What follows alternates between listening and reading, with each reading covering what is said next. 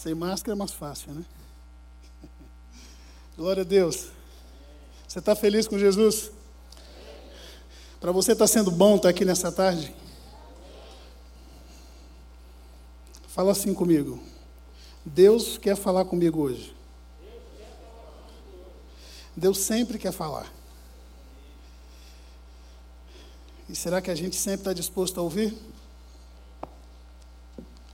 Mesmo quando Deus fala aquilo que a gente não queria escutar?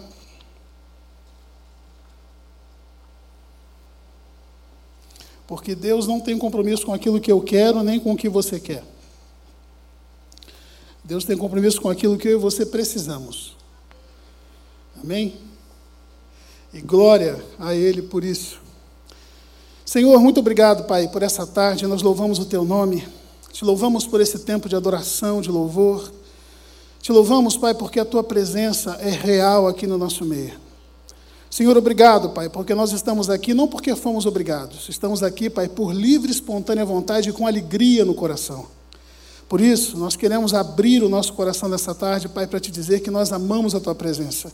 Pedimos o Teu mover, o Teu agir, o Teu operar, Pai, para que tudo aquilo que o Senhor já de antemão preparou para cada um de nós, tudo aquilo que fez parte dos Teus planos e propósitos para a nossa vida, Pai, se cumpra. Porque tudo que nós mais desejamos e queremos é que o Senhor realize em nós o teu querer, em nome de Jesus. Amém? Você diz amém comigo? Amém. Glória a Deus. Meus irmãos, nós ouvimos aqui nos três últimos domingos a respeito dos dons do Espírito Santo com muita maestria, pelo nosso pastor querido Rafael Gadelha. E ele vai, na semana que vem, fechar essa série sobre o Espírito Santo. Mas hoje eu queria trazer uma outra reflexão para você, para mim também, a respeito do Espírito Santo, mas falando não dos dons, mas falando do fruto do Espírito Santo. Amém? E o nosso texto não podia ser outro, além de Gálatas 5, 22 e 23, que diz assim: Mas o fruto do Espírito é amor, alegria, paz, paciência, amabilidade, bondade, fidelidade, mansidão e domínio próprio. Contra essas coisas não há lei. Texto conhecido, não é verdade? Esse texto, ele foi escrito por Paulo na sua carta à igreja da Galácia para servir de contraponto àquilo que os legalistas estavam tentando fazer com a igreja da Galácia. Existia um movimento ali sobre aquela igreja para que eles voltassem ao legalismo, voltassem às práticas da lei e não vivesse a graça de Deus. Sabe aquela igreja que acha que pelos seus rituais, pela sua religiosidade, ela alcança Deus? Começa daí, né, o erro, porque nós não alcançamos a Deus, é Deus quem nos alcança. Não é verdade? E no capítulo 5, é interessante que o apóstolo Paulo, ele começa falando das obras da carne. Alguns versículos antes. E ele, em contraponto às obras da carne, ele fala para a sua igreja, e fala comigo e com você, porque nós somos igreja, a respeito do fruto do Espírito. E olha que interessante, né? Quando se fala em carne, são as obras. E quando fala do Espírito, é o fruto do Espírito. Representando aí a unidade. Porque quando a gente fala aqui, pastor, mas é possível isso? Você ter amor, alegria, paz, paciência, amabilidade, bondade, fidelidade, mansidão e domínio próprio? É. Sabe por que, que é? Porque isso não depende de mim nem de você, depende de Deus. Depende do Espírito Santo de Deus. E desde a última palavra, aliás, a penúltima palavra que o pastor Rafael trouxe aqui, a respeito dos dons do Espírito, tem uma frase que está ecoando desde então aqui no meu ouvido e qual é essa frase? Qual é essa pergunta? Qual a motivação do seu coração na busca pelo Espírito Santo? Eu saí naquele domingo aqui da igreja, pastor, incomodado. E saí me perguntando a respeito de, dessa motivação do meu coração. Porque é muito fácil, irmãos, a gente buscar a presença de Deus, buscar o Senhor, jejuar, orar, clamar, chorar, babar. Quando a gente tem alguma necessidade, isso é bíblico, a gente tem que orar. Mas as necessidades muito voltadas às questões materiais as questões seculares, as questões desse mundo. Mas eu tenho também que chorar, orar, clamar, babar e tudo mais, quando eu reconheço que há algo em mim que precisa de mudança. E eu reconheço que eu preciso mais do Espírito Santo de Deus para que essas mudanças sejam reais na minha vida. E será que eu tenho tido a mesma motivação para essas coisas? com respeito ao meu caráter, com respeito ao meu coração, a minha maneira de agir, de pensar. Como eu tenho tido para clamar e buscar o Senhor para as coisas materiais, para o desejo daquilo que, que o meu coração anseia. Qual é a motivação do seu coração na busca pelo Espírito Santo? Como eu falei, nas três últimas semanas, Deus nos instruiu, através da vida do pastor Rafael, sobre os dons do Espírito. E entre outras coisas, podemos perceber que o propósito de Deus a nosso respeito vai muito além de nós mesmos. E que o mesmo Espírito concede seus dons segundo lhe apraz para um fim proveitoso. Amém, pastor? Está certinho, né? É isso aí. Agora, ouvimos também que não devemos sentir-nos inferiores ou superiores a ninguém a respeito dos dons, visto que todos eles são necessários e têm um propósito tem um fim proveitoso. O pastor falou isso também aqui. Ah, mas eu não sei cantar igual o Calori. É. Não é verdade? Eu não sei cantar. Né? E eu não posso me sentir inferior ao Calori, nem ele superior a mim, porque eu não sei cantar como ele. Eu não sei pregar igual o pastor Rafael. Né? Mas Deus é bom. Porque Deus me usa com as qualidades e características que Ele colocou sobre a minha vida e colocou sobre a sua vida também. Vocês sabem que eu não sou pastor por tempo integral. Durante um tempo, eu, eu me autodenominava como bivocacionado. Durante um tempo, não me denomino mais. Sabe por quê? Porque todo pastor é tempo integral. Eu não sou tempo integral aqui na Batista do Povo. Mas eu sou tempo integral porque eu sou pastor aqui, sou pastor lá onde eu trabalho, sou pastor na minha casa, sou pastor no meio da minha parentela. E você, mulher e homem, vocês deviam também ter essa consciência de que Deus deseja te usar aonde você está, aonde Ele te colocou. E esse contraponto dos dons do Espírito verso fruto do Espírito. Deus atua através do dom para edificação dos outros, alcançar e abençoar a vida do seu irmão. Amém? E Deus gera em nós o fruto do Espírito para a nossa própria edificação, para alcançar a nós mesmos. Eis aí a diferença. Quando eu era adolescente, eu estudava numa escola lá em Arraial do Cabo, lá na Capitinga. Né? E naquela escola tinha uma fanfarra. Todo mundo sabe o que é fanfarra? Não, né? Fanfarra é uma espécie de banda marcial, né? que tocava ali o dobrado 16, dobrado 13, a cadência e tudo mais. E a cidade vibrava quando aquela banda se apresentava. Nas datas cíveis, né? 7 de setembro, Dia da Bandeira, enfim. E o meu sonho era participar daquela banda. E eu ficava vendo ali os ensaios que aconteciam na quadra do colégio. E eu via ali a minha irmã, minha irmã biológica, ela fazia parte daquela banda e ela tocava prato. E o seu namorado, na época, que hoje é o meu cunhado, é, casado com ela, ele tocava bumbo. E quando aquela banda se apresentava nessas datas, como eu falei, os moradores vibravam. E era um evento e tanto. E o meu sonho era fazer parte daquilo. Enquanto aqueles pratos pesados, para quem sabe o que é aquilo ali, é pesado, porque é metal puro aquele negócio. Então eu ficava imaginando a força que aquelas moças, geralmente eram mulheres que tocavam prato, e elas ficavam ali para segurar e sustentar aqueles pratos nas mãos, mas na hora que elas iam fazer o som, provocar o som daqueles pratos, não precisava de força, era só tocar um no outro e sair aquele barulho estridente. E diferente do meu cunhado que tocava bumbo, o bumbo ele ficava, tinha um apoio, umas tiras aqui nos ombros, e ele ficava na frente.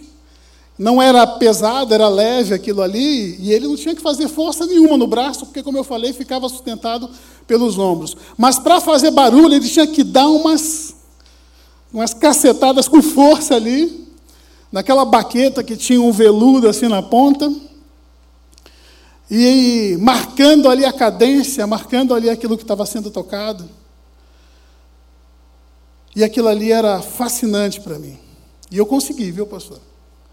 Né? Depois de muito esforço, eu fui convidado para participar da, daquela fanfarra e eu tocava caixa de guerra. E era muito legal.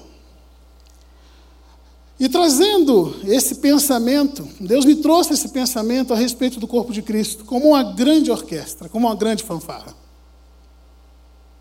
Onde cada um de nós, eu e você, nós somos como instrumentos de Deus. Cada um atuando de uma forma específica, conforme a batuta do grande Maestro Jesus. Em que sentido? porque de forma específica ele vai nos conduzindo para que eu e você exerçamos os dons e talentos, os papéis que ele confiou a mim e a você.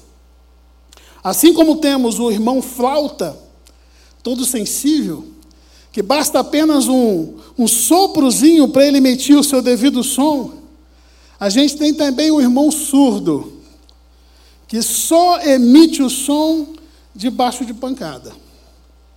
Me perdoem o trocadilho. Mas ambos são necessários. Ambos fazem parte da fanfarra, ambos fazem parte daquela apresentação para o qual a fanfarra existe. O que, que eu quero dizer com isso? Não olhe para o seu irmão do lado e se julgue mais espiritual do que ele, ou se julgue melhor do que ele, ou se julgue com seus dons como sendo mais importante do que o dele, porque isso é corpo. E corpo de Cristo tem atividade, tem papel para cada um dos membros que o compõem. Exercer seu dom é ser resposta de Deus para a vida do seu irmão. Por enquanto estou falando aqui da pregação do pastor Rafael, não comecei a pregar ainda não, hein? O Espírito Santo, como Jesus, não nos foi enviado por acaso. Porém, como igreja, corremos o risco de vivermos aquém daquilo que Deus nos equipou para fazermos essa grande sinfonia. Como assim, pastor? A vida que o Senhor tem para nós vai além do bios. Bios, de biológico, que significa algo em torno de vida temporal, duração da vida. Bios tem a ver com significado material, riqueza, fortuna, bens desta vida terrena futilidade, soberba da vida.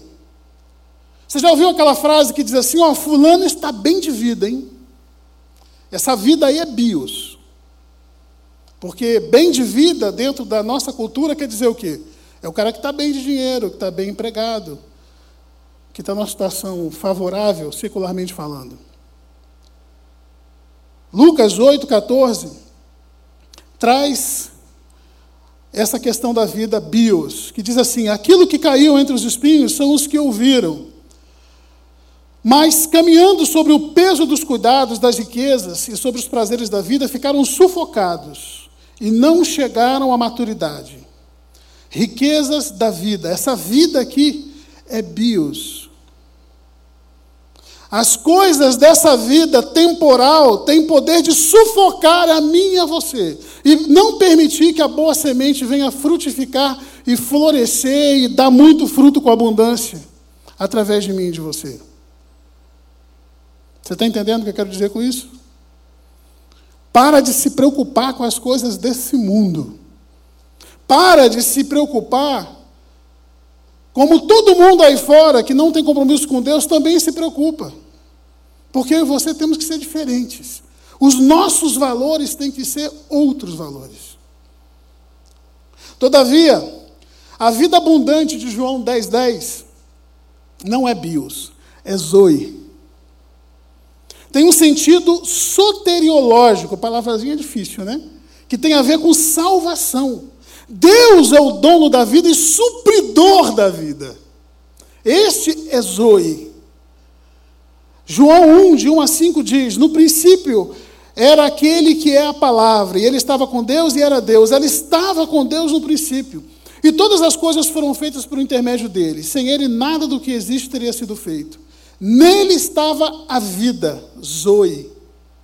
De quem que esse texto está falando? Você sabe, né? Quem que era a palavra no princípio? Jesus. Jesus era o Verbo que se fez carne e habitou entre nós. E esse texto está dizendo que todas as coisas foram feitas por intermédio dele. Sem ele, nada disso que foi feito teria sido feito. E que nele, em Jesus, estava a Zoe. E esta era a luz dos homens. E a luz brilha nas trevas, e as trevas não a derrotam. Irmãos, Bios pode ser derrotado pelas trevas, mas o Zoe não, porque o Zoe vem de Jesus. Que tipo de vida você está buscando? Que tipo de vida você quer para você, para sua família, para as pessoas ao seu redor?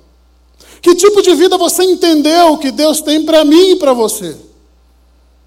Porque tem gente que vem para a igreja achando que na igreja ele vai ter todos os problemas resolvidos. Que ele não vai mais passar dificuldade financeira, que ele não vai mais ficar desempregado, que ele não vai mais passar luta. Mas o que Deus tem para mim e para você é muito mais do que isso. Ele quer curar, resolver, ele quer sarar. Ele quer tratar comigo e com você. E isso não se encerra em mim e você. Para que eu e você sejamos instrumentos nas mãos dele para tratar outras pessoas que ele vai colocar perto de nós. E se você não se dispuser a isso, talvez algumas pessoas deixem de receber aquilo que Deus tem para elas porque Ele quer usar você para isso. A vida que Deus tem para nós é a sua própria vida em nós. E rapidamente eu queria propor aqui para vocês algumas posturas que nós corremos o risco de tomarmos, mesmo mediante essa rica possibilidade que Deus nos oferece através da obra do Espírito Santo em nós.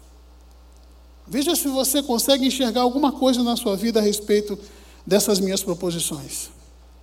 Qual tem sido a motivação do seu coração na busca do Espírito Santo? Talvez você diga assim, pastor, eu não me sinto motivado para buscar o Espírito Santo. Eu gosto de vir aqui na igreja, eu gosto de louvar, eu gosto de adorar, afinal de contas, esse grupo de louvor é maravilhoso. Calore canta que é uma bênção. É ou não é? Ah, eu gosto da palavra, né? O pastor Rafael é uma bênção, pega aqui uma beleza. Fala assim, dando risada, mas só enfiando a faca ali nas costas. No bom sentido, viu, pastor? Mas eu não tenho buscado a Deus, eu tenho orado a Deus para pedir a solução dos meus problemas.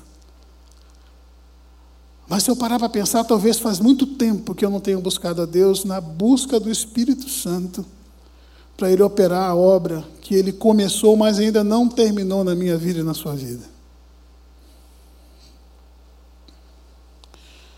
Primeiro ponto. Você corre o risco de ter indiferença a isso. Meu irmão, minha irmã, a maior necessidade do crente em desenvolver o fruto do Espírito é livrar-se de uma vida inútil. Porque Deus não tem bios para mim nem para você, Deus tem Zoe. A minha vida e a sua vida não se encerra aqui, Deus tem toda uma eternidade para mim e para você. E mesmo nesse tempo em que eu e você estamos aqui, Ele não quer que nós vivamos de qualquer maneira sem sentido. Deus tem um propósito na minha vida e na sua vida. Viver de qualquer jeito, como se Deus não estivesse falando nada. Indiferente, irmãos. No mesmo capítulo 5 da carta de Paulo aos Gálatas, no verso 19 e 21, como eu falei, nos são apresentados as obras da carne. E agora eu queria perguntar para mim mesmo e para você, você não precisa me responder. O que, que tem sido mais exposto no seu dia a dia, no seu caminhar? As obras da carne ou o fruto do Espírito? Quem não tem fruto, não tem o Espírito. Aí você fala assim: ah, pastor, mas eu não preciso perguntar para Deus o que, que eu preciso mudar, porque eu sou o cara. Você não sabe o que eu era. Você não sabe quem era esse que vos fala antes de Jesus. Realmente. Irmãos, eu melhorei muito. Deus fez uma obra maravilhosa na minha vida. Mas Ele tem muito mais para fazer. E eu quero esse mais de Deus. Eu escutei uma frase essa semana, pastor, que diz assim: Deus não tira raio-x de fratura exposta. Você já ouviu isso? Também nunca tinha ouvido, não. Você está entendendo, irmãos? Deus não tira raio-x de fratura exposta. Por quê? Você tira o raio-x para ver se o osso está quebrado, mas se a fratura está exposta, não precisa tirar raio-x. Onde eu quero chegar com isso? Se tem coisa na sua vida que você sabe que está em desacordo com a palavra de Deus, você não precisa ficar orando, nem buscar o profeta, nem buscar a palavra para saber se Deus aprova ou não, porque isso já está exposto pela palavra que está em desacordo com a vontade de Deus.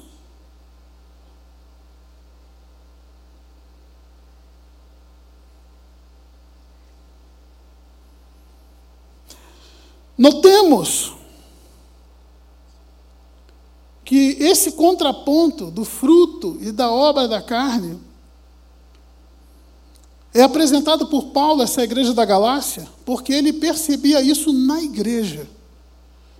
E Deus está falando com a igreja. Não era com o povo lá de fora.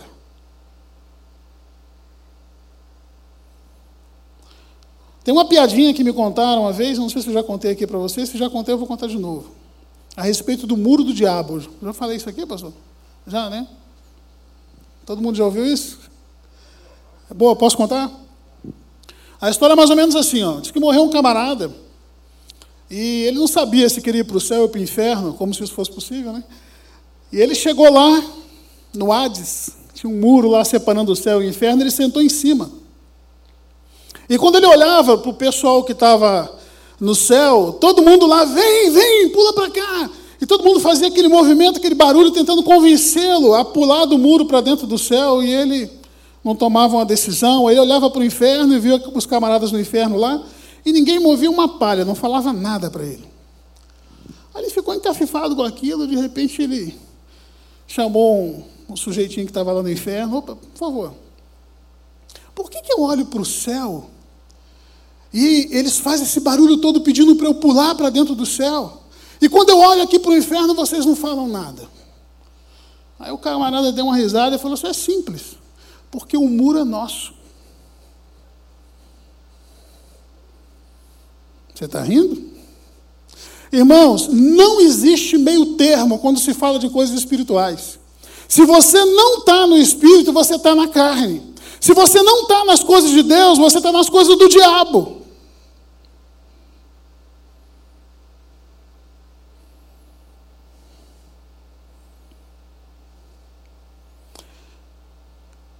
Paulo fala a respeito da liberdade que há em Cristo Jesus na carta aos Gálatas.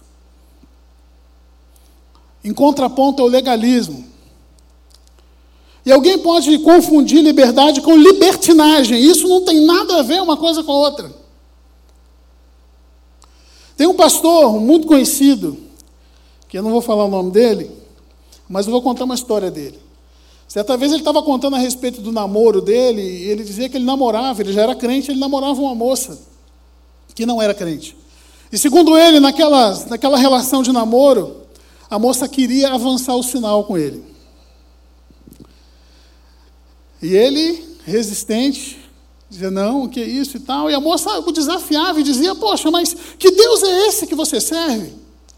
Um Deus que não te dá liberdade, um Deus que não permite você fazer as coisas naturais. Que liberdade é essa que você diz que você tem nas coisas de Deus? Ao que ele respondeu para a moça: Olha só, é liberdade. Porque aquele que não consegue resistir às paixões da carne é escravo do pecado. Mas eu sou livre para dizer não para você, não para a minha carne. Nós somos tentados, sim. Mas em Cristo Jesus, pela obra do Espírito Santo em mim e em você, nós podemos resistir às obras da carne. Outra postura que a gente pode tomar diante da busca do Espírito Santo e não buscar é o comodismo. E o comodismo leva à falta de temor. Sabe aquele crente cascudo aquele crente insensível, que ele só consegue ver os defeitos dos outros e não olha mais para dentro de si mesmo, não reconhece mais as suas próprias mazelas. Crente que faz curso, vai a seminários, que busca ali, que vai no profeta ali a colar, e acha que isso torna bom, e ele acaba por confundir essas coisas como se elas fossem suficientes para que ele agradasse a vontade de Deus. No Antigo Testamento, nos rituais de purificação, havia a situação das pessoas que eram cometidas de lepra. E lá em Levítico fala isso e diz que aquela pessoa que era acometida de lepra, ela tinha que ser afastada do arraial. Era-lhe tirado tudo, o convívio com a própria família o convívio com a comunidade. Para essa pessoa que tinha lepra, não tinha mais jeito. E essa lepra do Antigo Testamento é uma tipificação do pecado. Porque a lepra em si, ela, ela não causa nenhum tipo de inflamação, nenhum tipo de doença em si. O que faz com que as carnes e a pele tudo fique em putrefação, não é uma inflamação causada pela lepra. E sim a insensibilidade daquela parte do corpo. Você imagina assim, ó. Essa semana agora eu deixei cair um jarro com suco em cima do meu pé. Falando com a minha mãe ali, a Miriam falando e tal, de repente, um jarro com suco de melancia fresquinho que eu tinha feito ali, pá, eu derrubei com tudo. E assim, eu não sei, irmãos, como que eu consegui fazer isso, porque o jarro caiu no meu pé e ele se quebrou e entrou um monte de caquinho, assim, em dois dedos. E que bom que doeu. Sabe por quê? Porque não, se não tivesse doído, se eu tivesse com lepra, se eu tivesse insensível no meu pé, você sabe o que, que podia estar acontecendo agora? Eu não estar aqui. Meu pé podia estar com a bruta de uma inflamação, uma infecção terrível, porque com caco de vidro lá dentro, com sangue e tudo mais.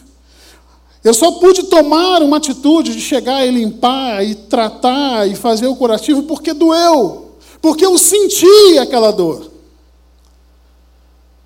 E o leproso, como o pecador, aquele que está mergulhado no pecado, ele já está indiferente, ele está acomodado com aquela situação. Então, para ele, é daquele jeito mesmo. Para o leproso não tinha mais jeito. Só por um milagre. Mas sabe qual é a boa notícia que o Evangelho traz para mim e para você? Que o nosso Jesus ainda opera milagres. Ele ainda tem poder para libertar o homem, a mulher e cada um de nós que assim se quisermos do pecado, da insensibilidade do pecado e nos devolver ao convívio do arraial de Deus e fazer de mim e de você membros dessa igreja gloriosa. E o terceiro e último ponto que eu queria falar com você é da postura de alguém que está buscando o Espírito Santo de maneira equivocada ou não está buscando é a arrogância. Quem é essa pessoa arrogante? Trata-se daquele que acha que é o especialista. Sabe aquele camarada que acha que é especialista em Deus? Olha, eu conheço tudo de Bíblia, eu conheço tudo de igreja. Meu irmão, minha irmã, Deus não está buscando especialistas. Deus está buscando filhos. Filhos que se rendam à vontade dEle.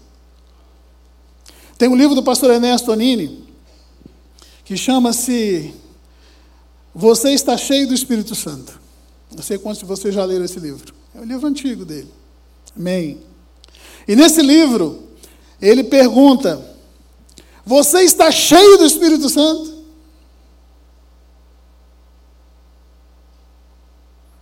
E ele faz essa pergunta, essa indagação diversas vezes. Teve uma vez que eu e a Mira fomos num congresso de jovens, ainda quando o pastor Ivene era pastor de jovens, há muito tempo atrás. E nós chegamos lá, no, acho que era o último dia, o penúltimo dia do, daquele congresso, tinham mais de 500 jovens naquele acampamento, e era a noite principal. E o pastor Ivene falou assim: Olha, agora eu vou convidar aqui o, o nosso pregador principal do congresso desse ano. Eu não lembro que ano foi esse. Aí quando entra, saudoso pastor Ernesto Anini. Aquela galera, tudo jovem lá, e velhinho de cabeça branca. E ele pega o microfone, daquele jeito, aquela voz dele impostada. E sem falar mais nada, ele pergunta: Você está cheio do Espírito Santo? E ele mesmo respondia: Ah, mas eu sou pastor. Não foi isso que eu perguntei. Você está cheio do Espírito Santo? Não, mas eu sou, eu sou teólogo, mas não foi isso que eu perguntei. Você está cheio do Espírito Santo? Ah, mas eu sou líder na igreja, eu sou líder de célula, mas não foi isso que eu perguntei. Ser cheio do Espírito Santo não tem nada a ver com isso.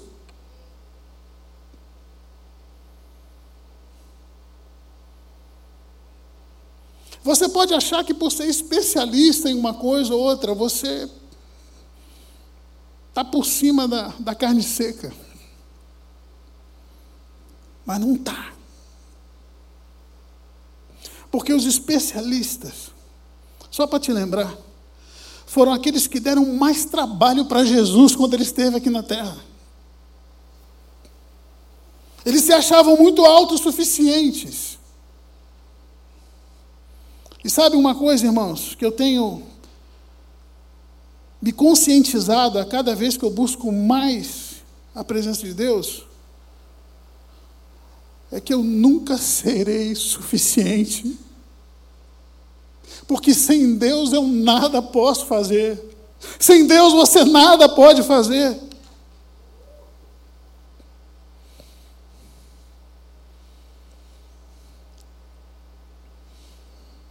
Um certo irmão que vos fala, uma vez foi a pedido da sua amada esposa comprar pão lá no mercado. E tem um determinado mercado aí que eu gosto dele, sabe, pastor? Eu gosto da variedade que ele tem, fica do lado de casa. E eu gosto de comida boa, eu gosto de comer coisa boa. Os irmãos já perceberam né, que eu gosto. Eu entrei naquele mercado de manhã para comprar pão. E eu passei pelas frutas, poxa, mas que banana bonita aqui, uma manga cheirosa. Aí peguei banana, manga, passei assim pela geladeira. Aí tinha lá uns potes de iogurte grego. falei assim, opa, deixa eu pegar aqui iogurte grego. Aí passei assim por um corredor, tinha Nescau Ball, minha amada filha gosta de Nescau Ball. E fui, peguei uma coisa, peguei outra, até no açougue eu fui, acho que comprei até um pedaço de carne, vou levar aqui para o almoço, olha que bonito que está essa carne aqui. Passei no caixa e fui embora. Aí cheguei em casa, botei as coisas em cima da mesa, não era época de pandemia ainda. A minha mulher olhou, a mesa posta lá, o leite quente, o café. E ela falou assim, ué, cadê o pão? Irmãos, eu esqueci do pão.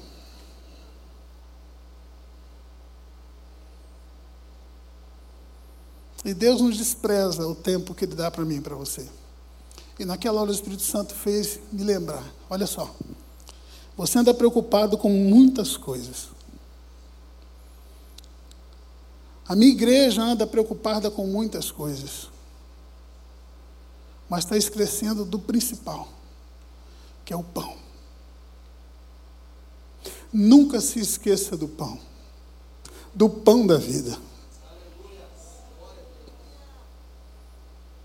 Pastor Paulo de Farias, é um pastor que me batizou lá na Igreja Batista Melhorar, lá em Pirituba, que era uma congregação da Igreja Batista da Lapa. Pastor Davi Clava. Ele foi acometido daquela síndrome de Guillain-Barré. E aquele pastor é um. O cara não para aqui, é pior do que o Rafael. Ele fica correndo no púlpito, fala, pula, prega, ele é uma benção. E de repente aquele cara está lá em cima de uma cama sem conseguir mover os olhos, nada. Hoje ele está curado. Deus é bom.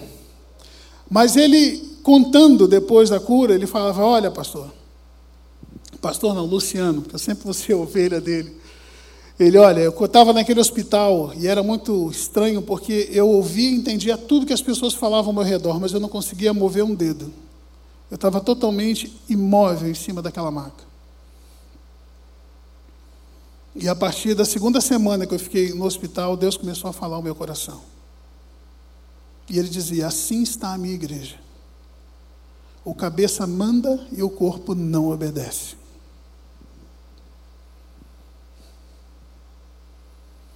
Assim estamos, muitas vezes eu e você preocupado com a fruta cheirosa, preocupado com o iogurte grego, preocupado com a carne, preocupado com tantas coisas, e chega em casa e esquece a razão para o qual você foi até a presença de Deus buscar o pão. Há muitas histórias do irmão novo na fé que era uma bênção. Lia a Bíblia todo dia, buscava a presença de Deus, orava, jejuava, até que ele foi consagrado pastor. E ele passou a ter uma agenda tão apertada, tantos convites para pregar, atividades sem fim, para desenvolver, que ele já não tinha mais tempo para orar. Não tinha mais tempo para buscar, não tinha mais tempo para ser dependente de Deus. E Miqueias 6,8, eu já estou encerrando, diz assim: Ele te declarou, ó homem, o que é bom é que, é que o Senhor, e o que o Senhor pede de ti? Senão que pratiques a justiça, que ames e andes humildemente na presença do seu Deus. E para encerrar, eu queria ler rapidamente com você o texto de Efésios, no capítulo 4. Prometo que eu vou ser, vou ser breve. Que eu acho que fecha com chave de ouro isso que a gente está ouvindo e sendo ministrado hoje. Paulo, à igreja de Éfeso, capítulo 4, a partir do verso 22. Livrem-se de sua antiga natureza e do seu velho modo de viver, corrompido pelos desejos impuros e pelo engano. Deixem que o Espírito renove seus pensamentos e atitudes e revistam-se da sua nova natureza, criado para ser verdadeiramente justa e santa como Deus. Portanto, abandonem a mentira e digam a verdade a seu próximo, pois somos todos partes do mesmo corpo. E não pequem ao permitir que a ira os controle.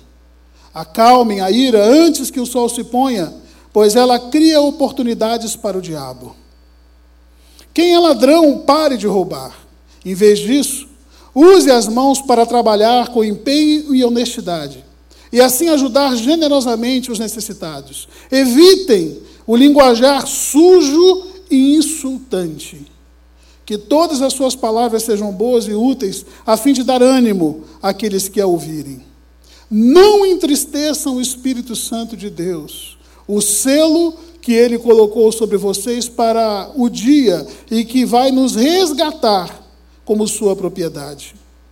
Livrem-se de toda amargura, raiva, ira, das palavras ásperas e da calúnia, e de todo tipo de maldade.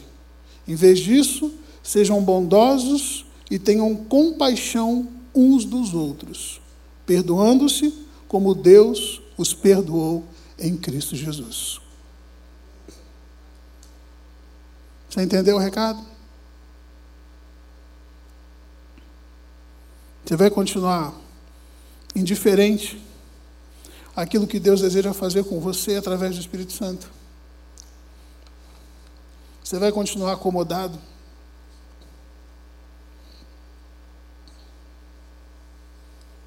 Talvez arrogante? Talvez aquilo que você esteja pedindo a Deus, meu irmão, minha irmã, ainda não aconteceu. Porque você está pedindo para Deus transformar alguém ou alguma situação, quando na verdade quem precisa de transformação é você. Curve sua cabeça, em nome de Jesus. Pai querido, Pai amado, nós louvamos o Teu nome por Tua palavra, Pai. Nós te agradecemos, Senhor, porque Tu és maravilhoso, Pai. Maravilhoso porque, apesar de nós, o Senhor não desiste daqueles que lhe foram confiados. Jesus, querido Deus, certa vez o Senhor disse que o Senhor jamais perderia aqueles que o Pai confiou ao Senhor. Senhor, como é bom saber que nós temos um dono. Como é bom saber, Senhor, que nós temos alguém em quem nos espelhar. E nos espelhar, Senhor Deus, na esperança da possibilidade disso porque o teu Espírito faz isso conosco, Pai.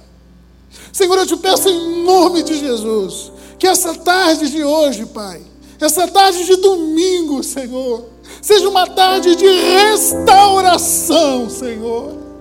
Seja uma tarde de mudança, Senhor. Oh Deus, em nome de Jesus, entra, Pai, nessa casa, entra nesse lar, entra nesse casamento, entra, Pai, na vida desses filhos, dessa mãe, desse pai, Senhor.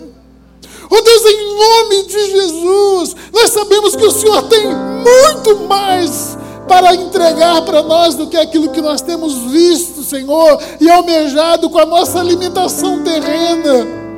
Oh Deus, alinha o nosso coração com o teu, Pai.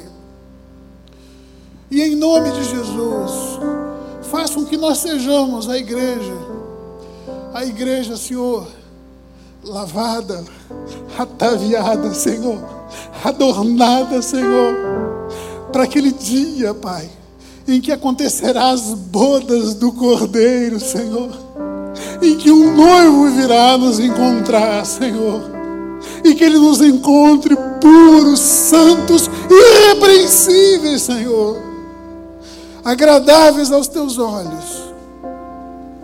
Obrigado, Senhor, pelas possibilidades que nós temos em Ti.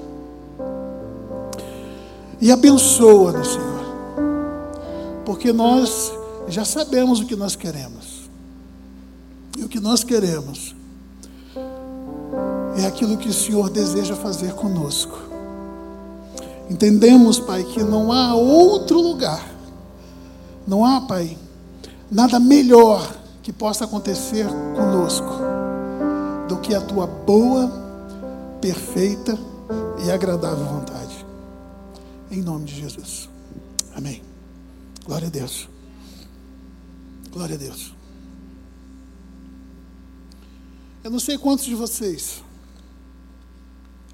entendem que que Deus falou com você. Deus falou com você? Eu queria que você ficasse de pé. Em nome de Jesus, já vou encerrar, pastor, em nome de Jesus. Dá mais um tempinho aí, dois minutinhos. Queria que você colocasse a mão no seu coração e dissesse assim: você que concorda com isso, é claro, que entende que precisa, e por isso que eu estou com a mão aqui, ó.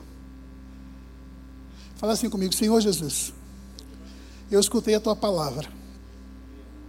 E a exemplo do salmista, eu declaro: sonda-me, vê se há em mim algum caminho mau, além daqueles que eu já percebi que há, e tantos aqueles que eu percebi, como aqueles que o Senhor sondando vai me mostrar, me liberta, me transforma, porque eu não aguento mais viver longe da tua vontade. Me abençoa, Senhor. Eu sou teu. Em nome de Jesus. Amém. Amém. Se orou com sinceridade, pois eu digo para você que houve salvação e transformação nessa tarde. Se você nunca entregou a sua vida para Jesus, você que nos, nos, visita hoje, você que nos assiste pela internet, eu quero dizer que há um telefone agora, aqui embaixo, na tela, com o WhatsApp, você pode entrar em contato. Tem pessoas te esperando ali para te acolher, para falar um pouquinho a respeito do que significa entregar a vida para Jesus. Você que está aqui hoje, se você quiser falar rapidamente com a gente, a gente está aqui, eu, pastor Rafael, o, o né, tem aqui os nossos coordenadores de culto. A gente quer te ajudar, porque um dia a gente foi ajudado. E a gente só pode oferecer aquilo que a gente recebeu. Amém? Você que está aqui, se assente um pouquinho. Eu queria declarar uma semana de bênção para você que nos assiste pela internet. Que o Senhor te abençoe, que Ele te guarde, que Ele fale ao longo de toda essa semana com você, que Ele te deixe seu coração inquieto e que Ele gere em você tudo aquilo que Ele sonhou desde antes mesmo de você nascer. Que haja paz na tua casa, que haja paz no teu lar em tudo aquilo que você fizer em nome de Jesus. Amém? Um beijo no seu coração, que Deus te abençoe. E agora, aqui com vocês, você que separou o seu dízimo, a sua oferta, entregue lá. Você que é, fez aí com o QR Code. Amém? Nós temos aqui agora esse protocolo de saída. Tá? E antes que você se levante para sair, eu quero te abençoar. Que o grande amor de Deus, que a graça de nosso Senhor e Salvador Jesus Cristo, e que as doces consolações do Espírito Santo de Deus sejam sobre você, sobre a tua casa, sobre os teus negócios. Que o Senhor te dê uma semana de vitórias, em nome de Jesus. Amém? Glória a Deus. Deus te abençoe. É muito bom estar aqui com você. E que Deus continue ministrando o seu coração.